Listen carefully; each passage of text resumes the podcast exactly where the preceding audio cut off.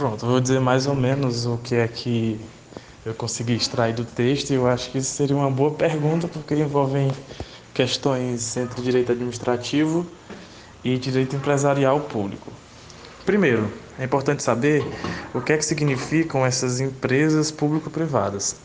Conforme o Aragão, ele entende que essas empresas público-privadas elas figuram dentro das parcerias público-privadas em sentido amplo, não nos termos da PPP, da Lei 11.079, mas sim no aspecto mais geral, que são relações firmadas entre particulares e administração pública para atuarem conjuntamente. Então, essas empresas público-privadas, diferentemente de, de outras, é, de outras empresas públicas que são formadas pela, pela administração, tais como a sociedade de economia mista, empresa pública, que obrigatoriamente a administração, no caso das empresas públicas, devem possuir a, é, a totalidade do capital e na sociedade de economia mista, a administração precisa ter é, a maioria do capital votante.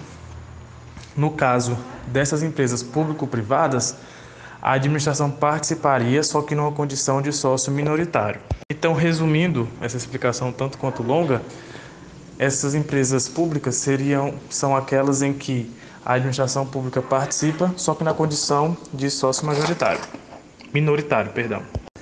No artigo, o Aragão vai analisar a constitucionalidade e a possibilidade de se constituírem da administração participar dessas empresas, justamente sem ter uma a maioria do capital votante. E ele chega à conclusão que é permitido, porque a própria Constituição traz aquela previsão lá no artigo 37 e que possibilita essa, essa participação, desde que prevista uma autorização genérica na lei autorizadora. Nesse sentido, o que seria essa, essa regulação intrasocietária? Geralmente, é quando a administração pública passou por aquele processo de privatização de empresas, de despublicização, o que foi que aconteceu? Criaram-se agências reguladoras para regular, obviamente, atividades setoriais. E essas atividades setoriais, é, embora o Estado não mais exercesse aquela atividade, aquele serviço público, o Estado passaria a regulá-lo, justamente denotando essa característica da, das privatizações que ocorreram principalmente na década de 1990. E o que aconteceu?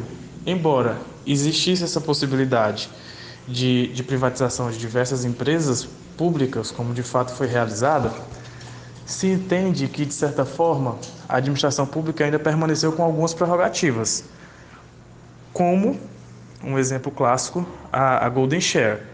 Com base nisso, se entende que a Golden Share pode ser uma forma de regulação intra é, porque não é uma regulação externa por meio das agências reguladoras ou dos poderes de modo geral, mas sim uma regulação interna, porque a administração, embora ela seja sócia minoritária, ela ficará possibilitada de ter algumas prerrogativas que os outros sócios não têm, tendo em vista que a Golden Share ela é uma ação, uma, uma ação de classe especial prevista em lei para aquelas empresas que sofreram aquelas privatizações.